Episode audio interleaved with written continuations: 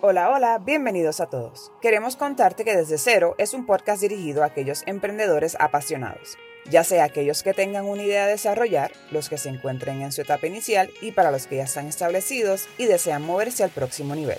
Mi nombre es Chef Deliani, consultora experta en la industria de alimentos y bebidas, chef de profesión y emprendedora. Y conmigo está Denise Fitzgerald, potenciadora de personas, consultora de recursos humanos, speaker y también emprendedora. Este podcast es un diario en donde estaremos plasmando las diversas facetas del emprendimiento con el propósito de caminar juntos, compartir anécdotas, buscar soluciones y acompañarte en los diferentes procesos. Pero esto no es un podcast regular. Aquí nos divertiremos juntos, lloraremos juntos y te ayudaremos a diseñar el futuro que te mereces.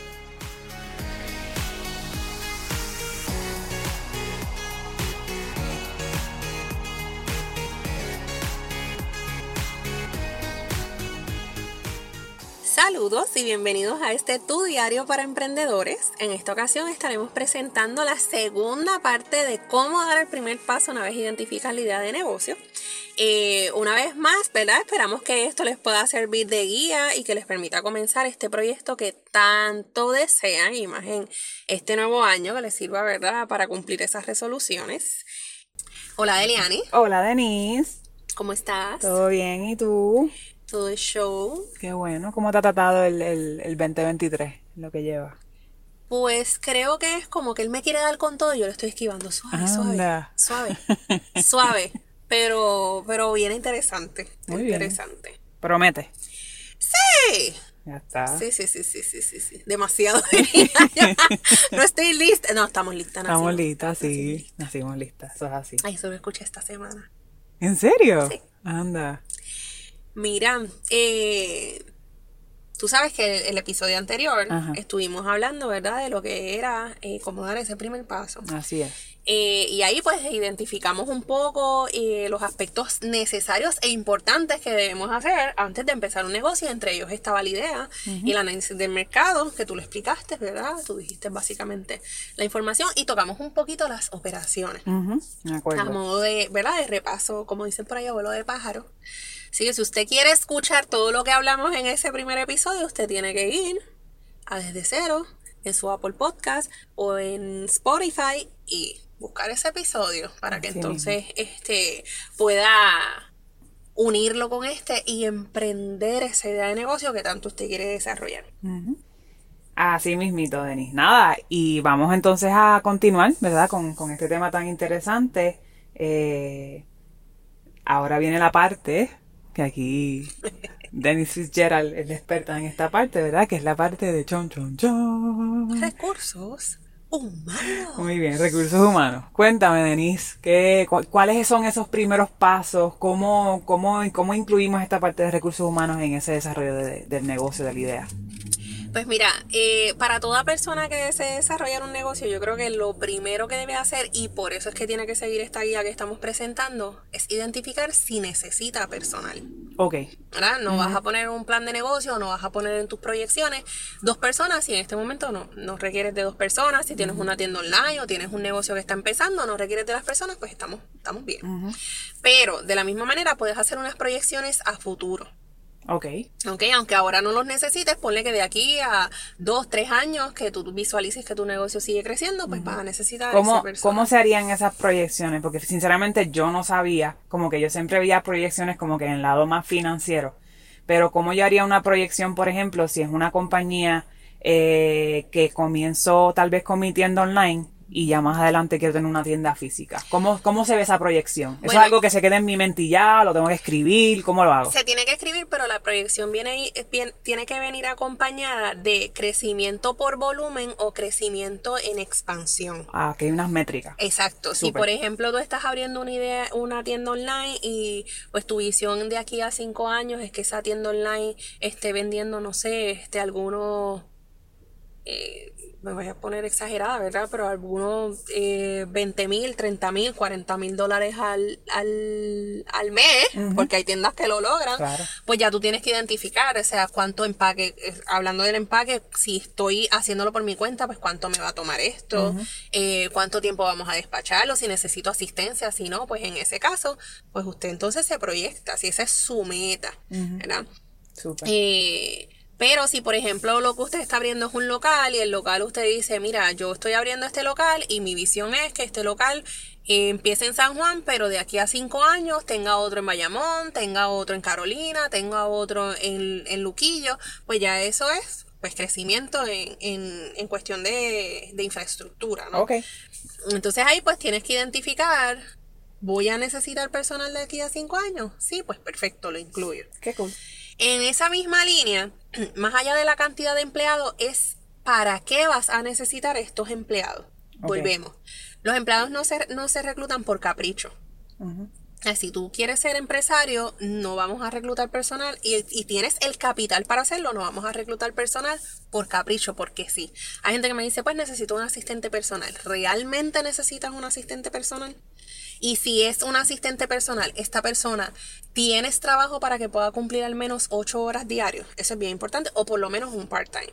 Porque de lo contrario, pues podemos recurrir a lo que es una contratación por servicios profesionales, ¿verdad? Que ya eso es otro tema, pero también se tiene que, evaluar. Eh, una vez tú identifiques obviamente las tareas, pues eso te va a ayudar a tú decir, espérate, estas tareas pueden tomarme de algunas cuatro horas diarias o ocho horas diarias. Pues ahí entonces tú contemplas si necesitas el personal o no lo necesitas. Lo importante es, de una vez identificado eso, y eh, trabajes bien lo que son las, las la descripción de puesto, ¿verdad? ¿Qué van a estar haciendo esas personas en esas ocho horas de trabajo? Y que esa descripción de puesto vaya consono a las horas que va a estar esta persona en el trabajo. Porque a veces nos saturamos, no tenemos el presupuesto y por no contratar a otra persona le dejamos toda la carga a esta persona que contratamos inicialmente. Eso pasa mucho. Correcto. Yo he estado en esa posición como empleada.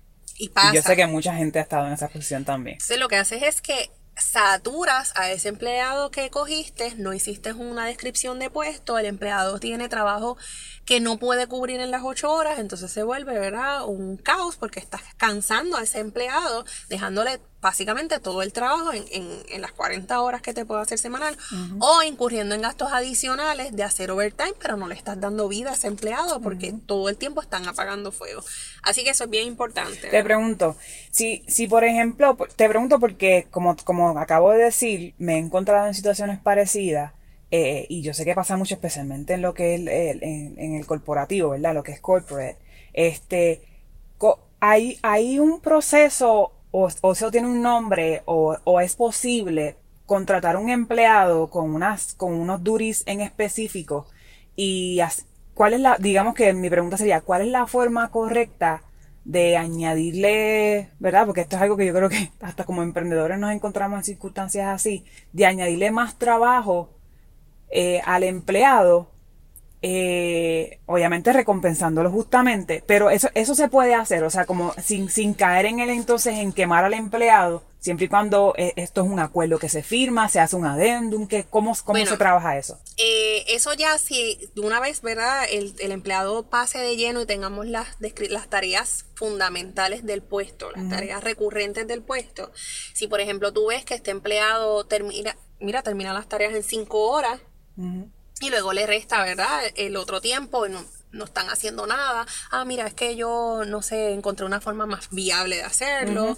O surgió un, una, un, un sistema un, o un una máquina que me permite que este trabajo se pueda agilizar, eh, pues entonces es identificar, ok, ya esta persona trabaja en, cinco horas, lo que yo entendía que se puede hacer en ocho, pues yo puedo añadir unas tareas dentro de ese espacio. Ok. Ahora, si es que tenemos unos ejercicios extraordinarios en, en el día o en la semana, por ejemplo, estamos esperando que el cartero venga a recoger la mercancía, pero no llegaron las bolsas a tiempo y esa mercancía tiene que llegar, salir hoy, pues vamos a recurrir a un tiempo extra extra. ¿Por qué? Porque ya ustedes tenían un deadline y ese deadline, obviamente con previo, previa notificación y mutuo acuerdo, pues se puede trabajar con una hora extra. Y la otra extra sería la compensación de esas, de esas tareas adicionales que esa persona hizo. Ok.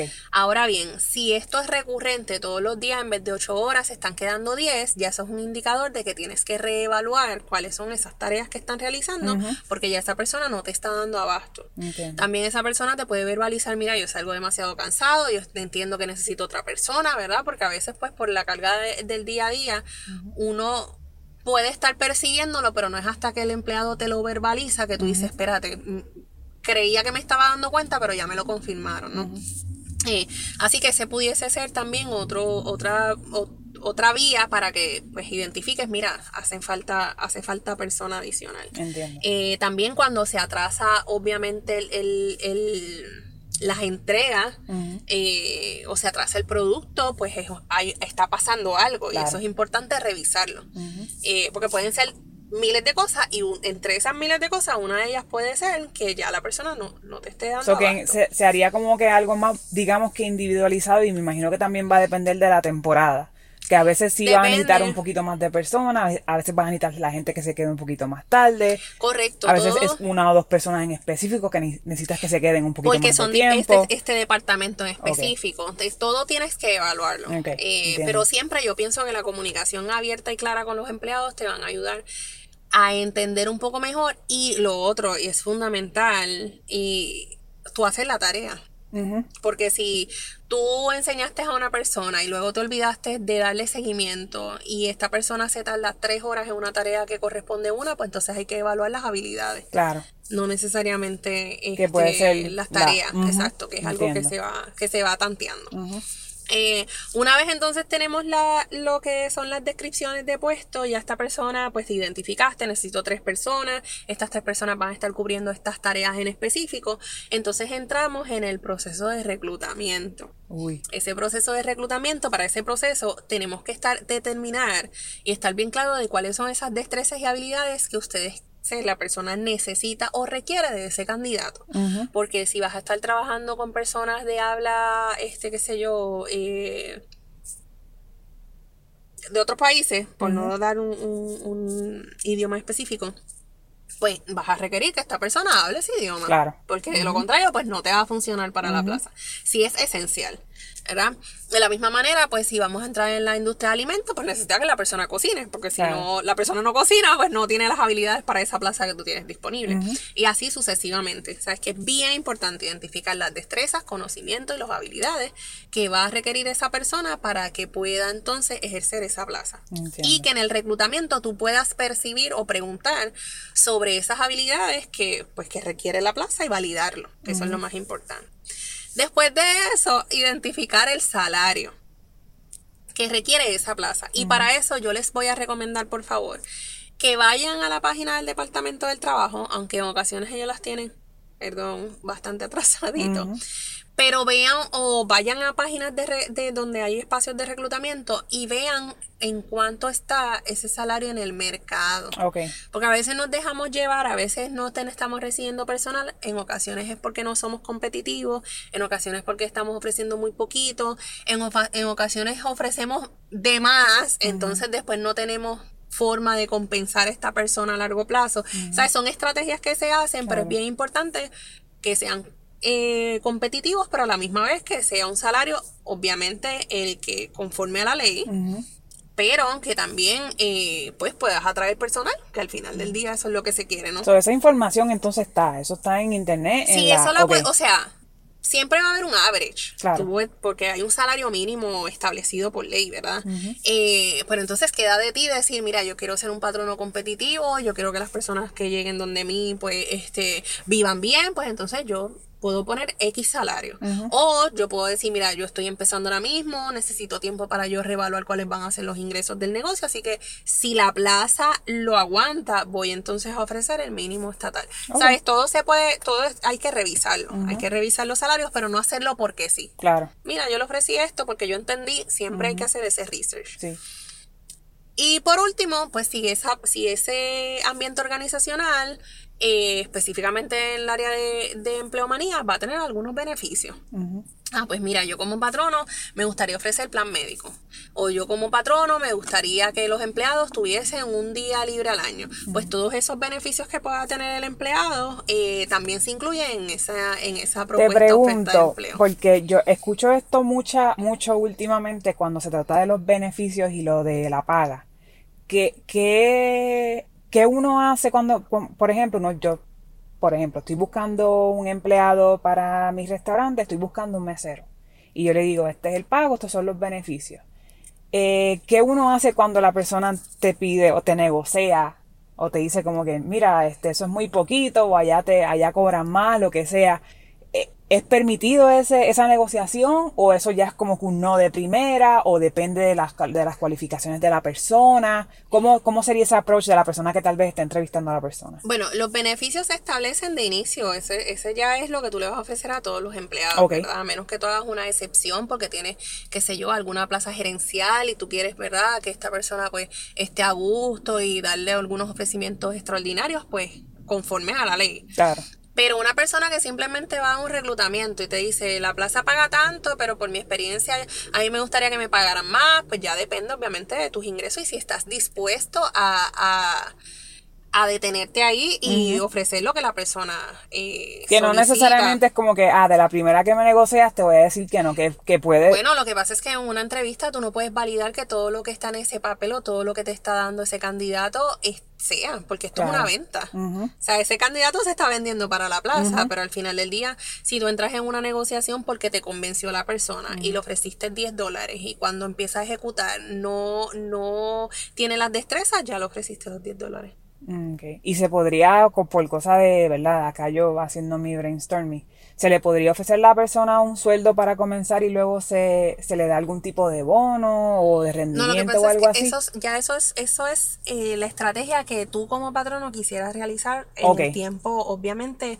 eh, el, no quiero decir la vida, pero en, en, la plaza que tú, que tú tengas o eh, operacionalmente hablando. ¿Sabes? Tú bien pudiese decir, mira, esta es mi proyección de salario a cinco años o esta es la proyección de esta plaza salarialmente hablando. El tope llega hasta aquí.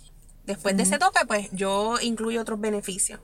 Eh, pero de lo contrario, si una persona llega y la plaza se posteó bajo un salario y la persona quiere salario más alto, pues es, volvemos, es eh, tú decidir si eso es lo que quieres hacer o de lo contrario, seguir buscando hasta encontrar a alguien que sea, que, que acoja lo que tú estás ofreciendo. Claro.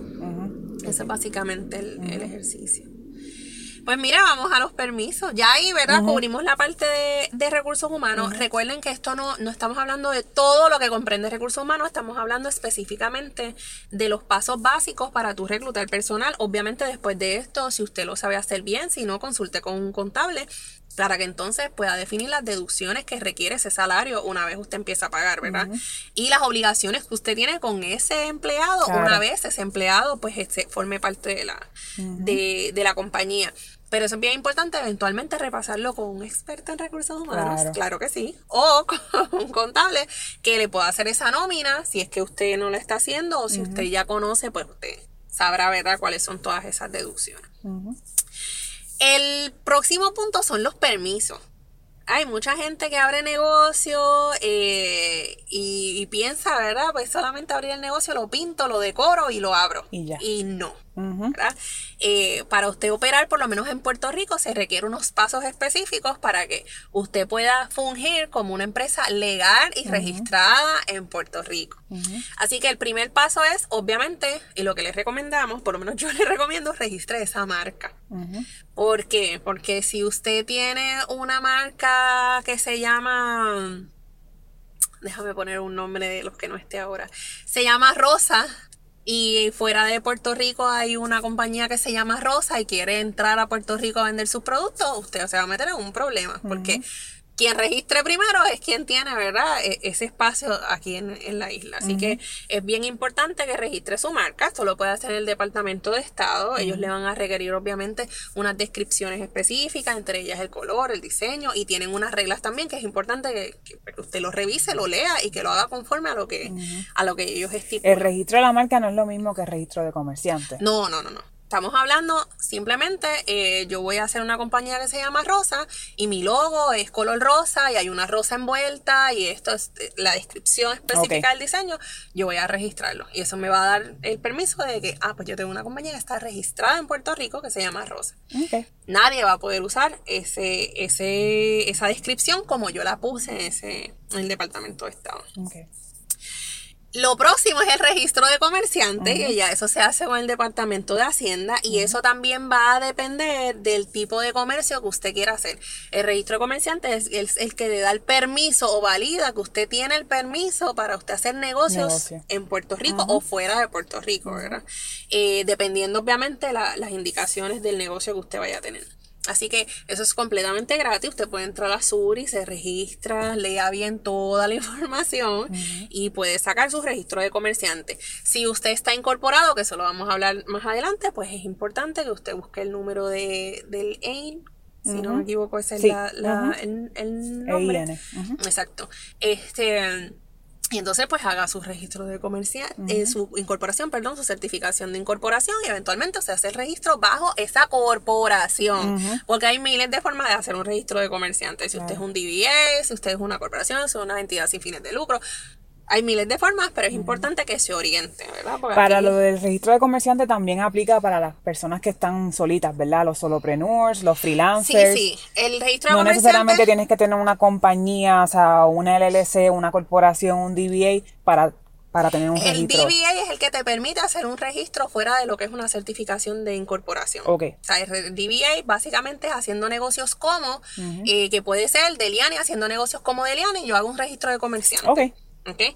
Ahora, dependiendo de lo que yo vaya a hacer con ese registro, si por ejemplo voy a estar ofreciendo algún servicio o alguna venta, va a depender el próximo paso que es el.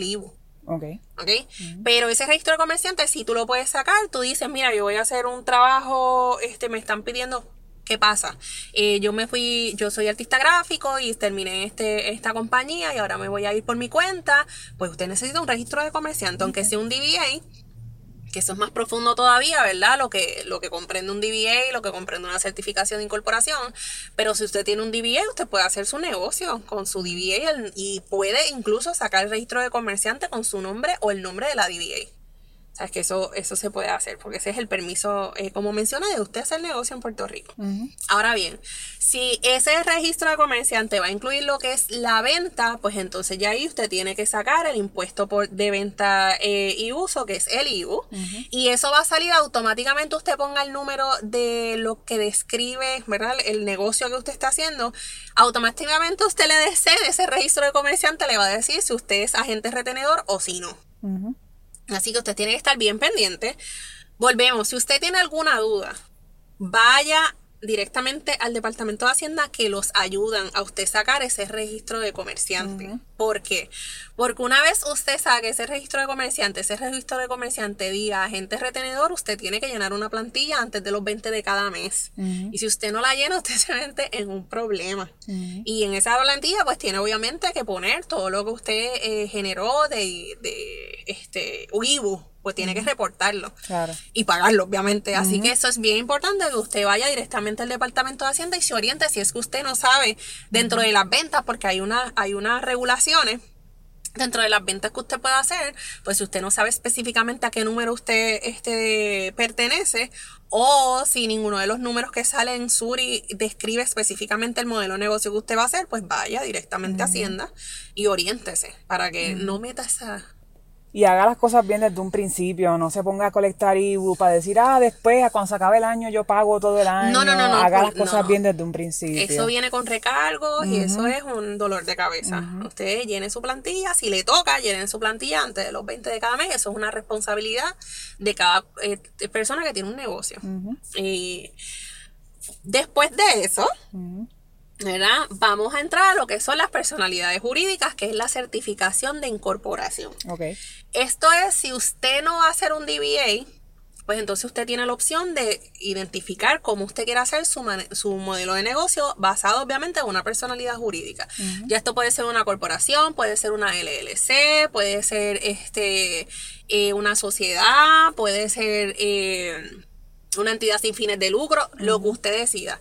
Esto también se hace en el, esto se hace en el Departamento de Estado. Volvemos, lea cada una de ellas e identifique cuál de ellas va acorde con su negocio. Oriéntese. Muchas veces. Importante. A veces buscamos información y según nosotros entendimos, ah, sí, el S Corporation significa esto y después uh, uno se vuelve un 8 acá.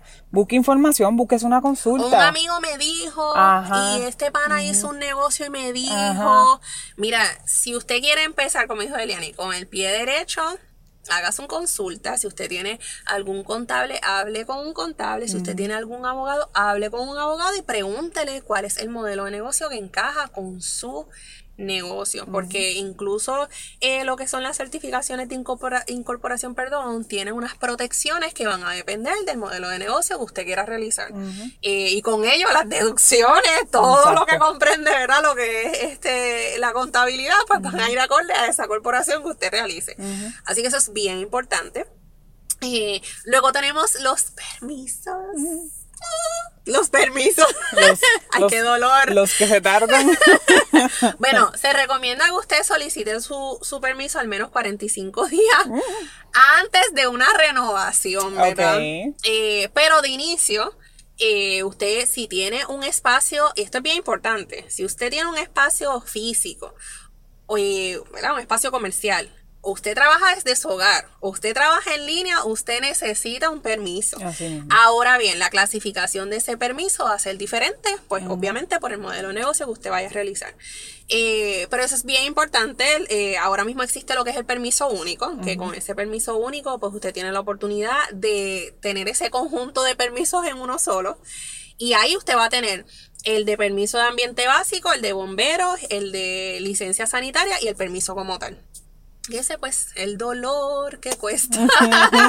pero, pero usted está ahí cumpliendo con todas las disposiciones de ley. Eso es lo más importante. Eh, este se puede solicitar en, la Oficina General de Permisos, ¿verdad? Que si usted requiere, usted está escuchando eso y esto era lo que le faltaba, usted puede entrar a www.ogpe.pr.gov y ahí está la solicitud, usted la llena, usted busca toda la información y solicita su permiso. Si usted no quiere pasar tiempo ni dolor de cabeza, no se lo recomiendo y menos a alguien que esté empezando un negocio, pero si esa es su opción, hable con un gestor y que el gestor entonces haga la, encomienda por usted. Pero por lo menos la primera vez yo creo que es bueno que la gente lo haga y que sienta ese dolorcito de cabeza cuando uno lo está realizando. Entonces, por último, pero no menos importante, está la patente municipal que esa patente municipal, pues entonces, dependiendo obviamente en el municipio donde va a estar ese local establecido, pues usted va a la oficina de finanzas, generalmente es la que lo, la que lo tramita, eh, usted entrega todos los documentos que ellos le van a solicitar y ellos al final le van a decir la dolorosa, el doloroso total de lo que usted tiene que pagar por ese, por esa patente municipal. ¿Ok? Que esto también aplica a compañías, obviamente, que estén haciendo servicio de ventas, que estén establecidas o que sean en línea. Importante los que vayan a hacer eh, tiendas online, y eso está regulado. Que también es importante que usted se oriente y que no pase eh, las circunstancias que están pasando muchos de los que vemos en las noticias. Eh, porque Hacienda se levantó y dijo, eh, usted hace negocio online, ya lo vi, págueme. Así que es bien importante pues que usted lo, lo pueda regular. Pues estamos, ¿verdad? Si usted necesita repasarlo, cuando usted termine de escuchar el podcast, dele para atrás, vuelva y escúchelo y anote cada uno de los pasos, ¿verdad? Importante que usted tiene que tener eh, para montar un negocio. No se asuste. Al igual que usted, nosotros pasamos por todo esto. Eh, es una experiencia, como dice la canción, una experiencia religiosa, pero es importante, ¿verdad? Que usted pues sepa lo que tiene que hacer en ese momento de, de abrir un negocio y que esté en ley, que es lo más importante, ¿verdad? Sí, hagan las cosas bien desde un hagamos las cosas bien desde un principio. Vamos a ver que a la larga nos vamos a ahorrar muchos dolores de cabeza, vamos a poder hacer las cosas bien, o sea, hacer las cosas bien, va a ver que va a poder eh, deducir cosas que a lo mejor si no hubiese hecho, las cosas bien desde un principio iba a tener que terminar pagando eso en la planilla, así que haga las cosas bien desde un principio, oriéntese si no sabe eh, busca una consulta y ya verá que todo va a estar bien. Esto, esto es un dolorcito al principio, ya la, el, cuando vaya a renovar ya va a ver que es mucho más sencillo y todos los años se va a, ver, se va a volver algo como que normal, común. Así que pase trabajo al principio para que después entonces se ahorre dolores de cabeza. Muchos dolores de cabeza y mucho dinero. porque estar pagando eh, demoras, estar pagando eh, porque no hizo bien un trabajo, una multa, una penalidad, es, lo menos que queremos en un emprendimiento. Y si usted creía que yo me iba a callar, no me callo, yo sigo. Vamos a hablar ahora de las estrategias de mercadeo, que yo creo que también es un, punto súper importante y más ahora. Yo escucho personas que dicen, no, si no tienes la red social no vendes. No necesariamente es cierto, ¿verdad? Pero ciertamente es una, es una exposición que pues, este, ayuda a fomentar esa venta que usted está realizando. Ahora bien, esto no se hace en el vacío. Esto no es como que abrí un negocio, seguí todos los pasos que me está diciendo Delian y Denis y ahora estoy ready para lanzarme. No, no, no, espérate, vamos a hacer una estrategia de, mercadeo para que usted sepa dónde buscar esos clientes, cómo buscarlos, qué está pasando en el mercado y obviamente que tenga resultados positivos en, eso que usted quiere realizar.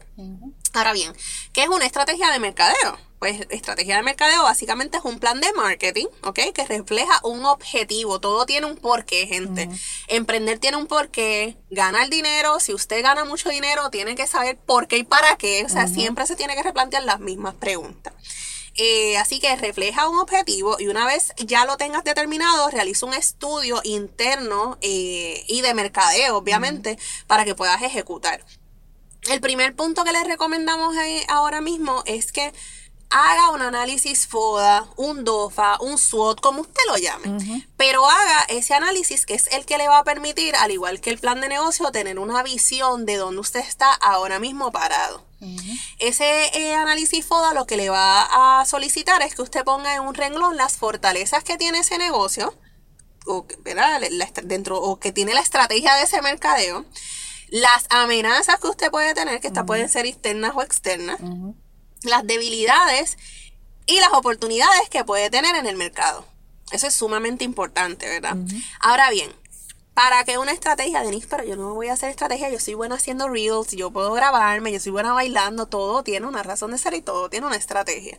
¿okay? Así que, ¿qué es una estrategia de mercado? Pues una estrategia de mercado, como les expliqué, es un plan de acción eh, que, que, tiene que tener la empresa para llegar a esos posibles consumidores o esos posibles este, clientes o esos posibles números que usted quiera eh, realizar. Si usted pues, va a ser influencer, eso es lo que usted quiera hacer. Así que los elementos que tiene que tener esa estrategia de mercado, eh, que, de mercadeo, perdón, que yo le sugeriría que lo hiciera en un documento también, y usted pues vaya revisando esa estrategia conforme pasan los años. Yo le diría que ahora mismo todo funciona tan rápido que anualmente usted puede revisar esa estrategia de mercadeo y y si, por ejemplo, sale ahora una canción de Shakira, pues usted dice, esto, es mi estrategia esta, semana. Y claramente vamos a cogernos a esa estrategia. Así que, lo primero, el producto, ¿verdad? El producto usted tiene que identificarlo. Si es un servicio, pues ya usted sabe que usted es el producto. Y si es un producto que usted va a lanzar, pues obviamente tiene que identificarlo. Y con eso, la fijación de los precios es bien importante. Eh, a veces nos pasa, y más los que somos eh, de servicio, que queremos eh, incorporar este nuevo servicio, no sabemos cuánto le vamos a poner, no hay mucha data en el mercado y tenemos que estar buscando, pero ciertamente existen también unas fórmulas que uno puede llegar más o menos al rate que uno quiere, que uno quiere establecer. Así que eso es bien importante. La colocación, ¿verdad? Este ya es dónde yo quiero posicionarlo, dónde quieres vender ese producto, dónde quiero vender ese servicio, cómo lo quiero hacer. Es una plataforma que hice yo, es lo quiero hacer bajo una red social, lo quiero hacer bajo este alguna algún espacio de streaming, cómo lo quiero realizar. ¿okay? Y obviamente la promoción, cuánto tiempo le voy a dedicar a promocionar este producto o servicio, e incluyendo, que eso lo vamos a hablar más adelante, el presupuesto que tengo para ayudarle promoción a este producto o servicio. Que ya usted puede usar miles de estrategias, buscar un influencer, hacerlo usted, eh, pagar en, Facebook, pagar en Instagram.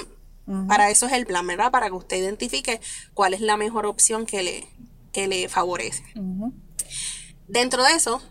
No, eh, lo, lo, que iba a decir era que... Eh, palabra clave que es plan, porque yo creo que muchas veces ahora especialmente que tenemos, estamos tan expuestos a las redes sociales y a ver a otras personas en, el plan de mercadeo, eh, nos podría, podríamos pensar que las personas meramente cogen el teléfono un día y muchas personas lo hacen, ¿verdad? Pero la realidad es que la, la persona exitosa que se promueve por medio especialmente de las redes sociales, incluyendo YouTube, TikTok, todo eso, eh, la, la mayoría, la persona que lo hace correctamente, tiene un plan. Nunca pensemos que eso es fácil o que eso es como que ah, me levanté un día, me dieron ganas de hacerlo, lo hice y ya. Como que no es así. La realidad es que cuando uno hace un plan, uno se quita tanta, tan, tanto peso tan, eh, de, la cabeza, porque la realidad es que no es nada más el marketing. O sea, aquí ya hemos mencionado 10.000 otras cosas que vas a tener que lidiar con eso, más encima entonces aunque sea de alguna forma dirigir el marketing, aunque no seas tú el que está haciéndolo, pero a lo mejor darle instrucciones a otra persona para que lo haga, hazte ese favor y haz un plan, haz un calendario, puedes hacerlo mensual, puedes hacerlo semanal, eh, aplicar algo de consistencia en ese calendario y que no sea como que hoy me levante con ganas de postear algo, lo voy a postear y ya. Sí, sin planificar. O sin saber el por qué. Lo subí porque eh, alguien lo hizo. Tenemos que saber el por qué, ¿verdad? detrás de esa estrategia. ¿Cuáles son los beneficios, ah, en, la misma línea de Elianis, cuáles son los beneficios de tú desarrollar una estrategia de mercadeo? Porque eh, pues tiene que haber un beneficio, por eso es que mucha gente hace un plan de mercadeo y le funciona y le resulta. Número uno, aumentar la audiencia o las ventas, que eso es una de, los de las, de las eh, principales razones por las que hacemos el plan, ¿verdad? Mejorar la reputación de la marca o que esta marca se, se posicione, la reconozcan y que pueda, este, pueda ser rentable, ¿verdad? Permite conocer a tu público objetivo. Si esto lo estás haciendo en las redes sociales y los que te escriben tienen eh, un rasgo demográfico, pues ya tú sabes que por ahí, ese es el nicho, por ahí es que te tienes que ir para que esta estrategia funcione ganarse la confianza de los clientes. Esta persona me habla claro, me presenta el producto, cuando yo lo recojo, este producto es tal cual lo enseña en las redes sociales. eso es sumamente importante. Aumentar el retorno de inversión. Usted no hacer nada en el vacío. Si usted invierte es porque usted quiere que ese dinero que usted invirtió le regrese el doble, el triple, ¿verdad? La meta que usted tenga establecida. Así que es, eh, básicamente esos son los beneficios, ¿verdad? Por el por qué nosotros hacemos un plan de mercadeo y por qué tenemos también que ser consistente con ese plan de mercadeo. No piense que quizás porque algo no le funciona es porque, valga la redundancia, no le funciona. A lo mejor le tiene que dar tiempo en el mercado, a lo mejor le puso la canción que no era si estamos hablando de redes sociales, a lo mejor el email no es muy atractivo, pero no significa que no funcione la estrategia en sí, sino que hay que hacer algunos ajustes. Y eso es bien importante tantearlo. Y un, último pensamiento de mi parte con, respecto a la parte de lo que es el mercadeo. Eh, por favor, no piense que usted no necesita mercadearse. Eh, ¿Cuántas veces usted no ha abierto Instagram o prendido la televisión y vio un anuncio de McDonald's? Si McDonald's se tiene que mercadear, usted también tiene que mercadearse. Obviamente no a las mismas proporciones, pero busque alguna forma de mercadearse y valore el mercadeo, lo que es el marketing. No piense que usted, ah, no, porque pues yo, a mí me siguen llegando la gente aunque yo no, aunque yo no ponga ninguna publicación o aunque yo no salga en los billboards, en la Valdoriotti. Si McDonald's lo hace, es porque funciona. Así que también hágalo. Hágalo, aunque sea, no tiene que ser una inversión millonaria de principio, puede ser una inversión de hasta de un dólar al día. No, no, o sea, no es, no es tampoco aquí que estamos diciendo coja lo más caro pero créame que va a haber, si lo hace correctamente, si el plan lo ejecuta correctamente, va a haber un verdadero, una verdadera este, retorno de inversión. De inversión. Pues mira, yo encontré aquí unos puntos súper interesantes eh, y con esto, ¿verdad? Quiero concluir la parte del, del, mercadeo. Ciertamente es un ejercicio que usted tiene que hacer, que tiene que leer y hacerlo con detenimiento, pero aquí le estamos dando las herramientas para que por lo menos busque, ¿verdad? Esos puntos importantes. Eh, y esto que encontré son los tipos de estrategias de mercadeo que usted puede realizar una vez, ¿verdad? Usted empieza a hacer el plan. El primero es la estrategia de mercadeo de segmentación. ¿verdad? Que básicamente ellos eh, identifican que este, este tipo de estrategia eh, va dirigida a espacios o, lugares estratégicos.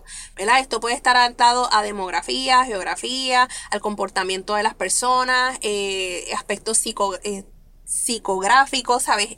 básicamente vamos a atender este nicho. Y a este nicho vamos a bombardearlo de información hasta que conozca la marca. En resumen. El otro es estrategia de mercadeo de posicionamiento de la marca.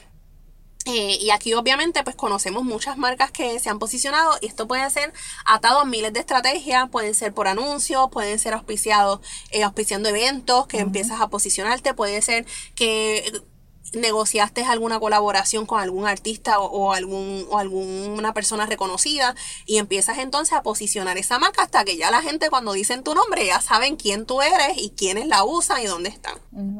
¿ok? Está el mercadeo encubierto. A mí esto me encantó. ¿ok? Y el mercadeo encubierto se trata de una estrategia en la que una empresa comercializa su producto de forma sutil y oculta. Eh, que muchas veces lo vemos en la peli, en las películas. Entonces, este actor está en medio de la, de la trama, de la, de la toma y de momento tiene una cerveza X. Y tú dices como que es algo sutil, pero yo estoy viendo la cerveza. los famosos cambios, cuando así de momento aparece que si Coca-Cola por aquí. Exacto, y inconscientemente están posicionando la marca aunque tú fuiste a ver una película. Que eso es súper interesante.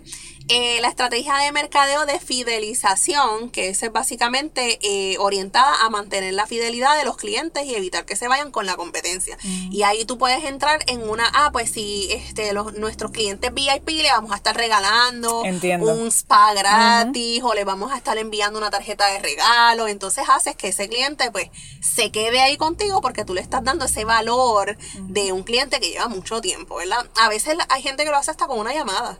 Te estamos llamando porque eres nuestro cliente VIP, queríamos saber cómo estás. Hay gente que los llama en cumpleaños, le dan unos descuentos en cumpleaños, ¿sabes? Que básicamente es la forma de, pues, tú tener a tu cliente contento. O, por ejemplo, después que haces una compra, te llega un cupón, 15% de descuento en tu próxima compra. Exacto, que eso es, pues, a los clientes fieles, como decimos ahí. Está la estrategia de mercadeo de contenido, que en este caso pues se enfoca en un mercadeo estratégico centrado en la creación y distribución de contenido valioso. Que esto va pues más, más alineado a lo que son las redes sociales, videos, YouTube, este, y pues e, ebooks, información que la gente te puede ver, te puede escuchar y que estás dándole valor a ese contenido y por esa razón pues la gente dice, mira, esto es algo que, me interesa, que me gusta, que lo puedo trabajar, ¿sabes? Que, que lo puedo comprar, etcétera. Está obviamente la estrategia de marketing digital, que esa tiene, dentro de la estrategia de marketing tiene miles de estrategias, pero para decirte eh, básicamente dos, eh, está el email marketing, que pues, cuando te llegan esos emails que no te dejan descansar y de momento entras a tu email y tienes 800 emails de, marketing nada más, son eso. Eh, y están también obviamente las redes sociales, que es otra estrategia de, de mercadeo digital. Y está la estrategia del Eh, que es súper interesante también que esta eh, se encarga del posicionamiento cuando tú entras a las páginas de búsqueda, por ejemplo Google. Si tú entras a Google y estás buscando, qué sé yo, alimentos, pues eh, tus restaurantes salen los primeros tres. Pues ya esa es la estrategia para posicionarse en esa búsqueda de, esa, de esas páginas digitales o esa información de contenido en las páginas, en las páginas web. Así que básicamente eh, ya tenemos como un ABC de lo que son las estrategias de mercadeo.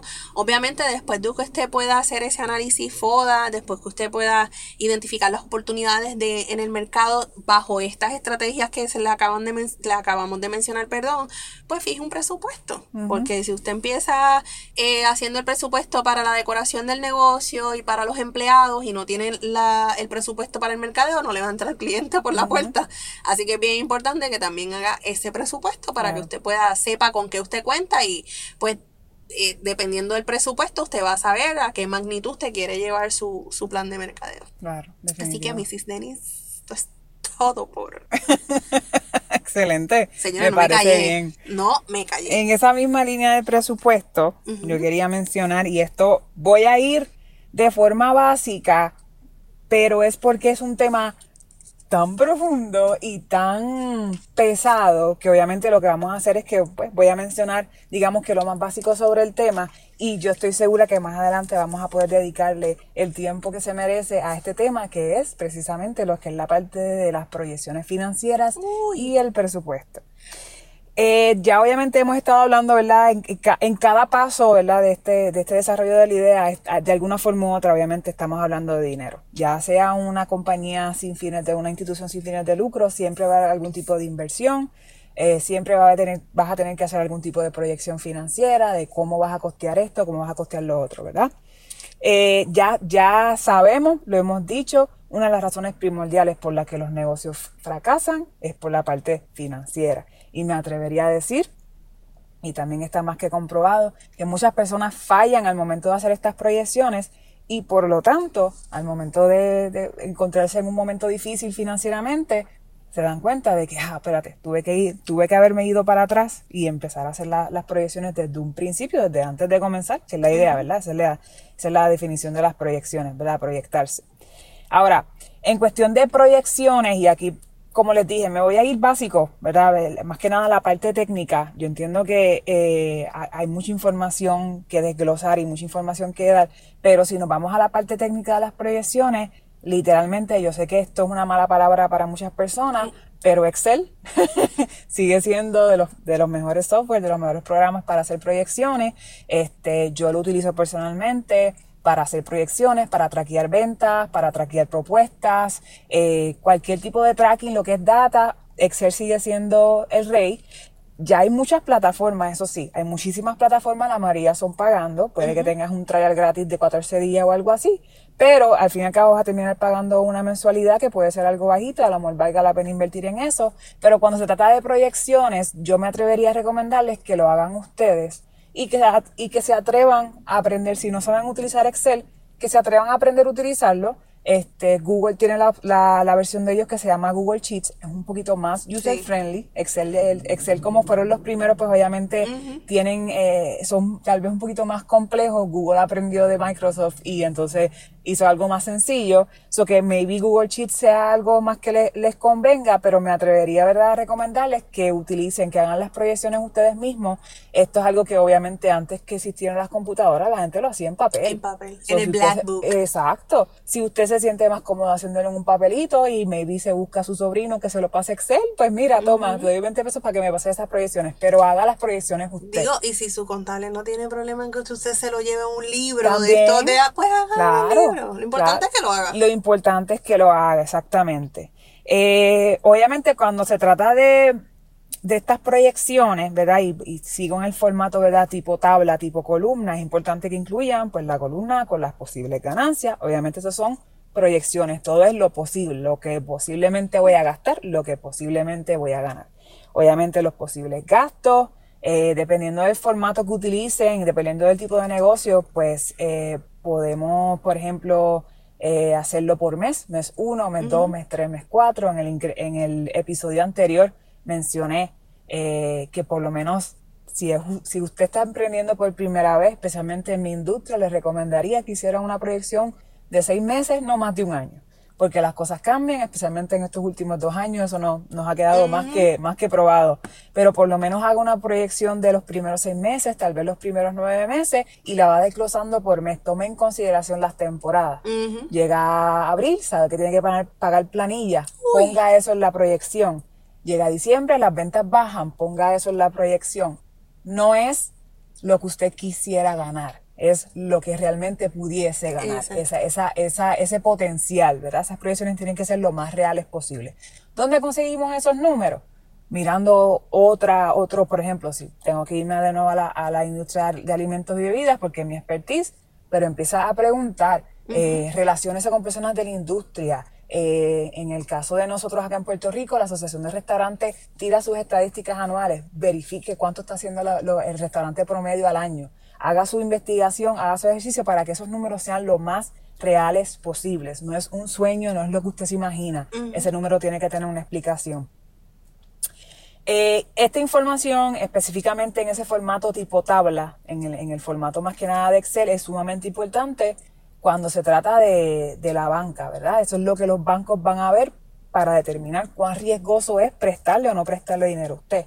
Y la realidad es que si usted pone que usted no está en el plan de pedir préstamo ni nada por el estilo, las proyecciones siguen siendo 100% necesarias. Ahí es que usted va a desglosar gastos de nómina, ahí usted va a desglosar gastos por equipo, gastos por recursos, gastos operacionales, gastos de marketing, renta, eh, computadoras nuevas, materiales de limpieza, papel de toile para los baños, usted va a desglosarlo y usted va a hacerlo lo más preciso posible. Eh, recuerdo, y aquí, aquí tengo que hablar de mi experiencia personal con la parte de las proyecciones y todo eso, y, y, ahora también que voy a empezar a hablar un poquito más sobre lo que es la parte del presupuesto, eh, tengo que confesar que yo sé que mucha gente se identifica conmigo, o espero que algunas de las personas que nos escuchan sean de mi club, que la mayor parte de mi adultez yo no supe manejar dinero. O sea, obviamente en esa parte pues ya estaba más que nada como empleada, ahora como emprendedora pues me veo la obligación de que, o sea, o aprendo o aprendo, ¿me entiendes? Pero la realidad es que la mayor parte de mi adultez no, no, no, realmente por alguna razón u otra no, digamos que no me enseñaron, ya, ya era adulta, tampoco es que voy a echarle la culpa al, al sistema educativo ni a mis padres, pero la realidad es que no se me enseñó, digamos que suficientemente joven y tuve que aprenderla a los golpes ya de adulta, ¿verdad? Así que me pasaba mucho al principio que según yo yo hacía un presupuesto o una proyección de cuánto yo más o menos iba a gastar al mes en nada más mi, mi, mi presupuesto personal y de momento decía como que, ah, espérate que se me olvidó que este mes yo tenía que comprarme la crema del pelo. Y ahí iba entonces el presupuesto, la crema del pelo.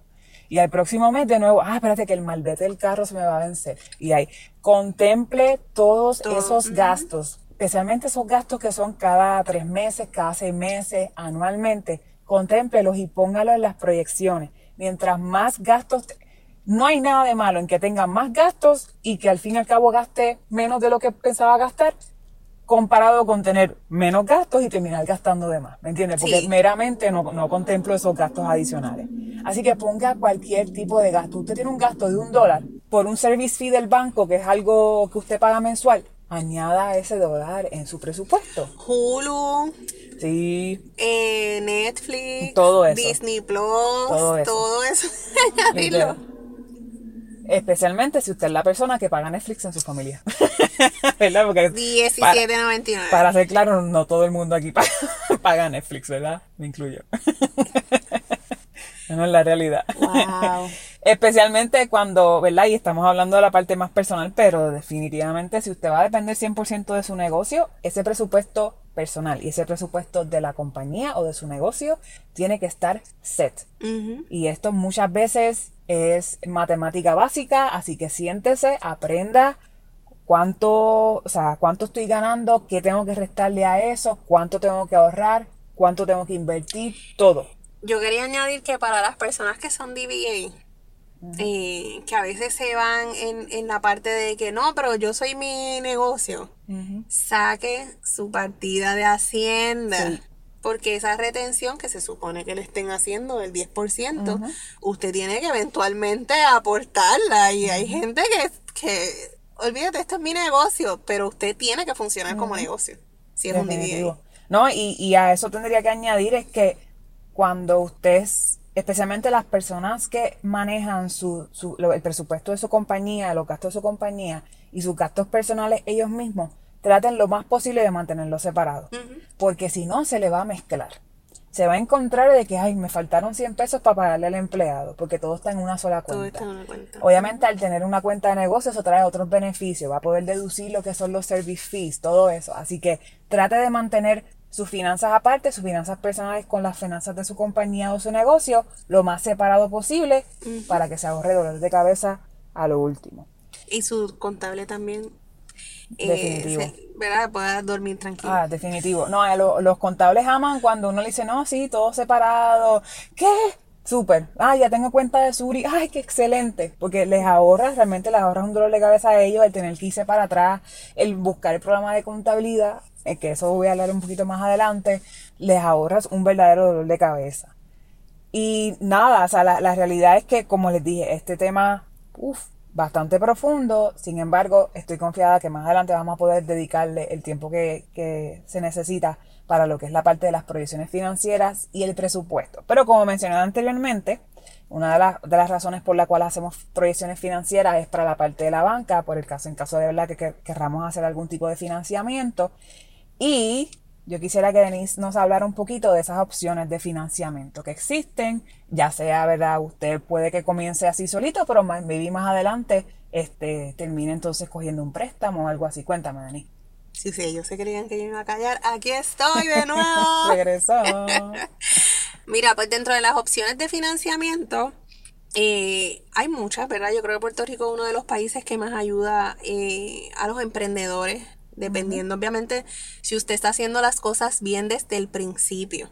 Eh, porque hay veces que me dicen, mira, pero yo fui al banco y no, no, no pude obtener el préstamo, pero yo conozco de gente que no fue preparada, no sabe hablar de su negocio, no sabe promocionar, eh, venderle obviamente a la banca cuál fue mi producto, para qué sirve, cómo va a ayudar a otras personas. Y gente, cuando usted va a pedir dinero, esto es serio. ¿Sabes? Y usted tiene que convencer a estas personas que le van a prestar el dinero. Y más allá de convencerla, demostrarle que usted tiene la capacidad y el compromiso de no salir corriendo y de repagarle ese dinero que le van a prestar. Así que, ¿sabes? Montar un negocio no es meramente, volvemos, que algo que esté de moda o que yo lo quiero hacer porque eh, un amigo lo hizo. Es, esto requiere de compromiso, eh, requiere de esfuerzo, que lo hemos hablado desde el día uno que hicimos este, este diario. Eh, y requiere, obviamente, pues que usted conozca de la A la C a su negocio, que es por eso que estamos haciendo este segmento. Dentro de las opciones que se tienen, pues obviamente está la banca tradicional. Eh, yo diría que la banca tradicional es un poco más difícil convencerlos, pero es porque realmente te pueden prestar mucho capital. Claro. Eh, y para prestarte esas, esas cantidades o incluso darte una línea de crédito, pues tenemos, volvemos que conocer este negocio, de que ellos eh, se convenzan de que ellos tú les vas a pagar de vuelta. así que pues tiende a ser un poquito más difícil, pero no es, no es imposible, ¿verdad? Y usted puede empezar por un préstamo más bajito. Si usted entiende que su negocio es demasiado ambicioso y usted puede bajarle, como yo digo, como decimos en la calle, dos rayitas para comenzar, eh, evalúelo también. A lo mejor no es posible, pero si sí lo es, evalúelo e inténtelo si no ha tenido, si no ha tenido suerte hasta el momento. Están las cooperativas también. Las cooperativas ahora mismo tienen muy buenas ofertas eh, y como son pequeñas están siendo un poco más flexibles al momento de aprobar préstamos. Eh, igual le van a requerir que usted tenga ese plan de negocio, que usted le pueda presentar obviamente esa idea de negocio clara, con proyecciones validadas, con un conocedor de finanzas, ¿verdad? No una proyección meramente porque yo me la inventé y porque yo sé que esto es así. O sea, ¿dónde está esa data? ¿De dónde usted se dejó llevar para ver las proyecciones? Que otros negocios lo están haciendo, están teniendo éxito, fracasaron. Y aquí me voy a detener un poquito. Esto también tiene que ver con la compra de las llaves de locales. Eh, hay veces que hay, emprendedores súper apasionados que quieren montar un negocio y ven este negocio, mira, me están vendiendo esta llave, la voy a comprar o voy a hacer este, este financiamiento para comprarla. Lo primero que yo le sugeriría, quisiera es que viera los libros de esa compañía o ese negocio que le está vendiendo esa llave. ¿Qué pasó? La persona se fue para Estados Unidos, la persona se retiró o ese negocio se fue a quiebra y por eso no le están vendiendo la llave. Y no necesariamente detenerte si el negocio se fue a quiebra, pues a lo mejor fue la administración, no necesariamente tiene que ver con la administración. A veces hay familiares envueltos que se separan y deciden, pues mira, vamos a, a, ceder el negocio a lo mejor no hiciste un análisis de mercado y pues no, no viste por si, si la cantidad de personas que tú tenías proyectadas podían entrar por esa puerta. Eh, a lo mejor no hiciste un plan de mercadeo y nadie se dio cuenta que tú tenías un negocio y te, te enfocaste en todo lo demás y obviaste uno de los puntos más importantes. Son ese sentido es bien importante que usted si va a comprar esa llave o va a alquilar, ¿qué, está, qué pasó aquí? ¿Qué está pasando? ¿Cuál es el, el, modelo de negocio que yo quiero hacer? ¿Es rentable en el área que me la están ofreciendo? Para que no pase por lo mismo que pasó a la persona anterior. Eh, otro de los recursos que usted puede verificar es familiares. A veces nosotros tenemos familiares que están dispuestos a prestarnos. Eh, y obviamente, así como usted hace el compromiso con una banca tradicional o con cooperativa, usted tiene que hacer ese compromiso con su familiar. Definitivo. Porque no pagarle un familiar requiere de que se dañaron las fiestas de Navidad.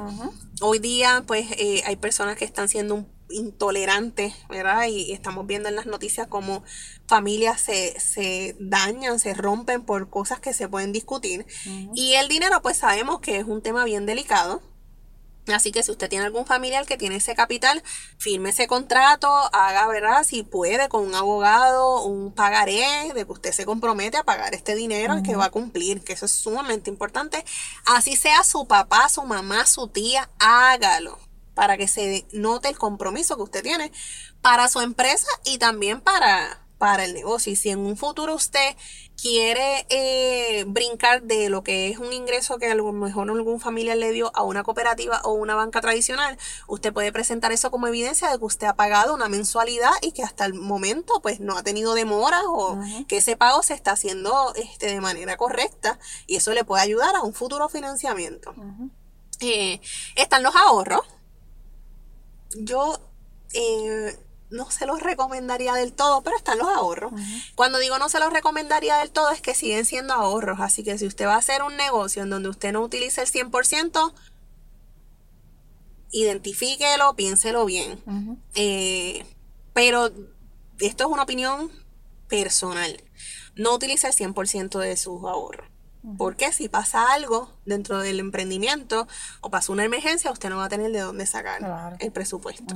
Eh, hay agencias también, voy a mencionar eh, tres que me, me gustan porque he tenido la oportunidad de tener alguna relación, ya sea porque di un taller o porque me dieron un taller. Eh, y son buenísimas. Está COFEC, que COFEC eh, es una entidad aquí en Puerto Rico que brinda ayuda a, eh, empresarios, ¿verdad? emprendedores con fondos federales y tienen diferentes modalidades. ¿ok? Así que COFEC es una, una, una buena alternativa. Ellos, a diferencia obviamente de las cooperativas y demás, ellos te te exigen, por decirlo así, que usted coja unas clases, o sea que más allá de prestarte, te están involucrando en lo que son clases de finanzas, clases de presupuesto, para que entonces una vez tengas el dinero, pues puedas hacer buen uso del mismo. Eh, tienen, como les dije, tienen diferentes alternativas eh, y diferentes renglones dependiendo del emprendimiento son bastante, bastante eh, flexibles en el sentido de que apoyan al emprendedor antes de solicitar el préstamo eh, y lo orientan excelente. Así que si usted tiene, ¿verdad? Está buscando alguna fuente de financiamiento, pues puede ocultar eh, COFEC. Ellos están ubicados en Atorrey.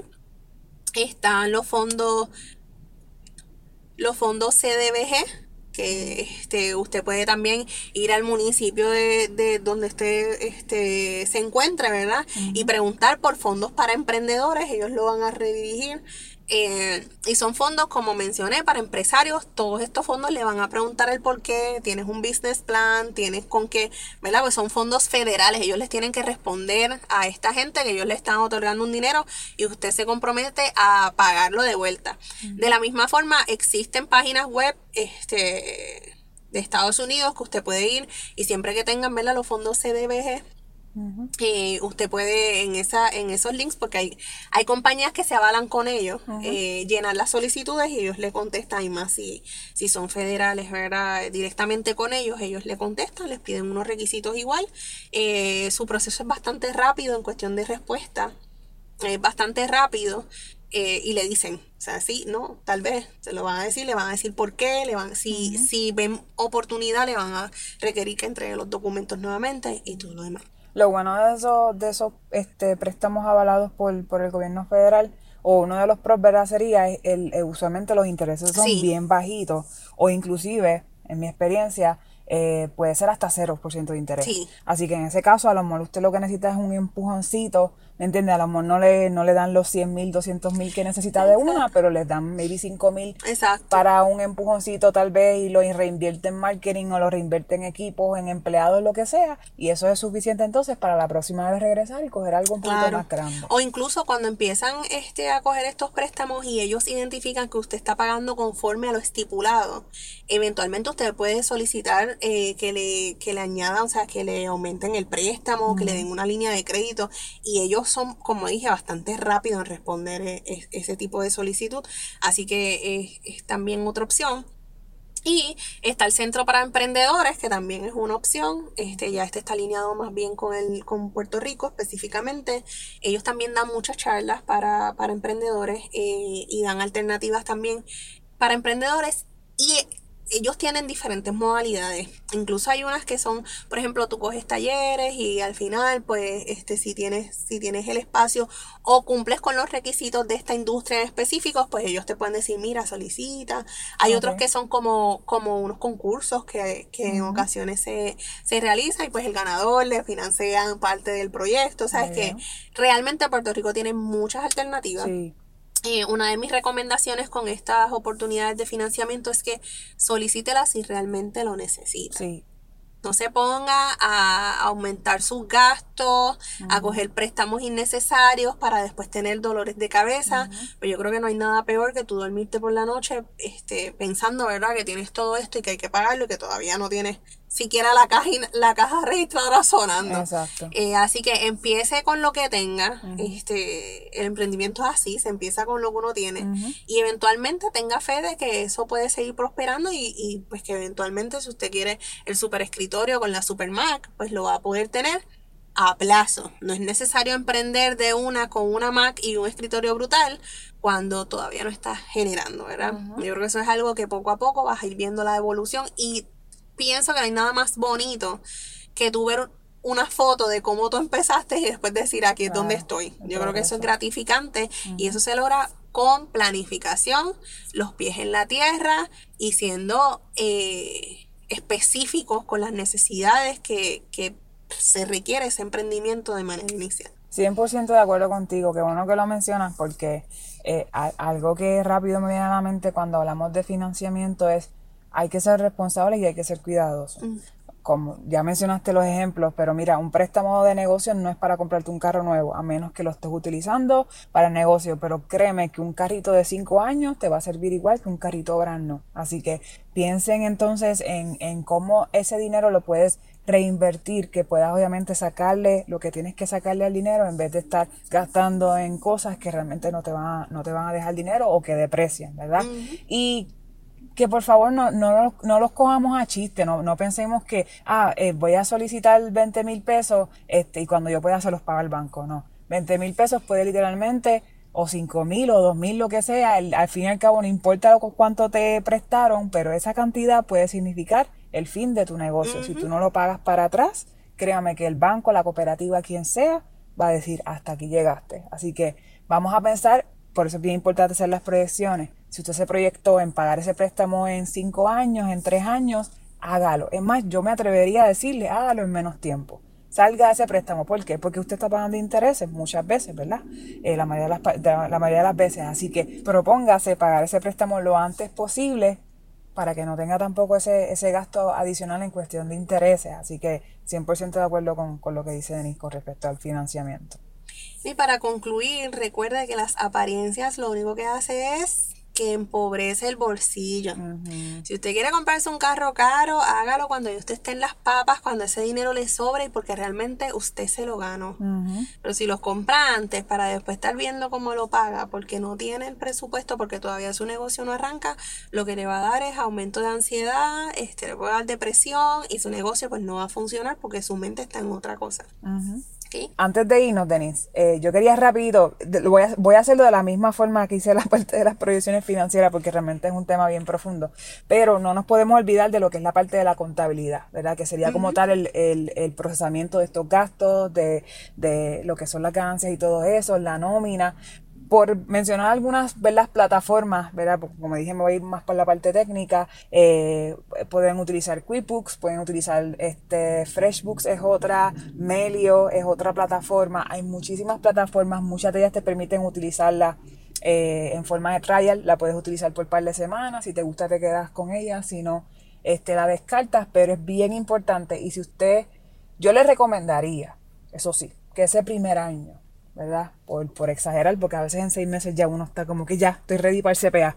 Pero ese primer año, atrévase, a hacer, atrévase a hacer la contabilidad siempre y cuando usted sepa lo que está haciendo, porque tampoco es meter la pata y que al final de, del año tenga que pagarle un montón en planillas porque no, porque no supo cómo hacer la contabilidad todo el año. Pero lo exhorto a que aprenda a hacer una contabilidad básica usted mismo con la ayuda de estos programas y estas plataformas que existen y entonces ya cuando usted esté más establecido y pueda absorber el gasto de tener un CPA o una persona que le haga el bookkeeping, pues entonces invierte en eso. Pero le exhortaría que aprendiera a hacerlo usted mismo, de alguna forma u otra.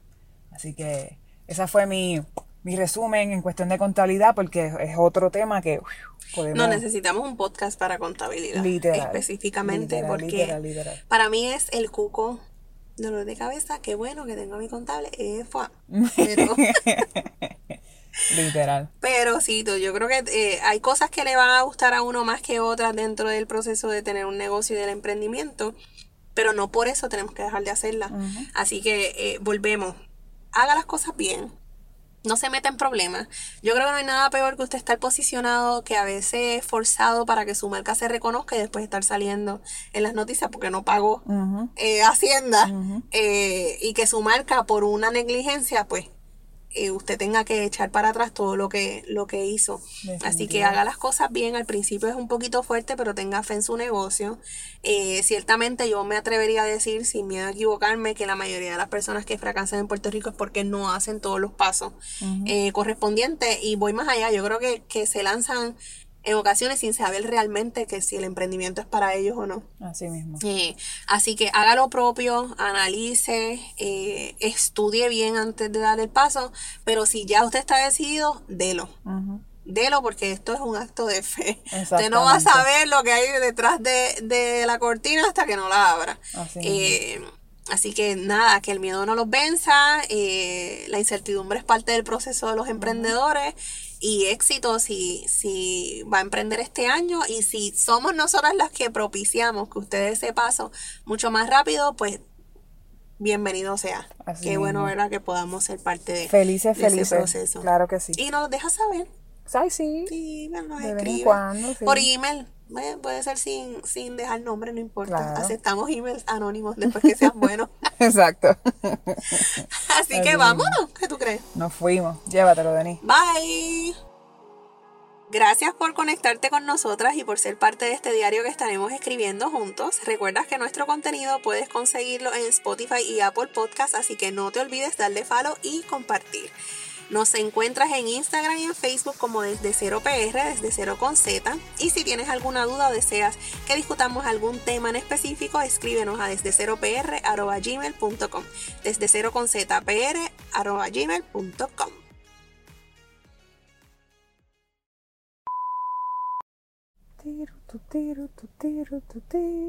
¿Qué tú hiciste un dab? ¡Qué charra! ¡Wow! ¿En qué año estamos? ¿En el 2007? ¿Este es el primero del año? el primer episodio del año. Este primero que grabamos. Por eso.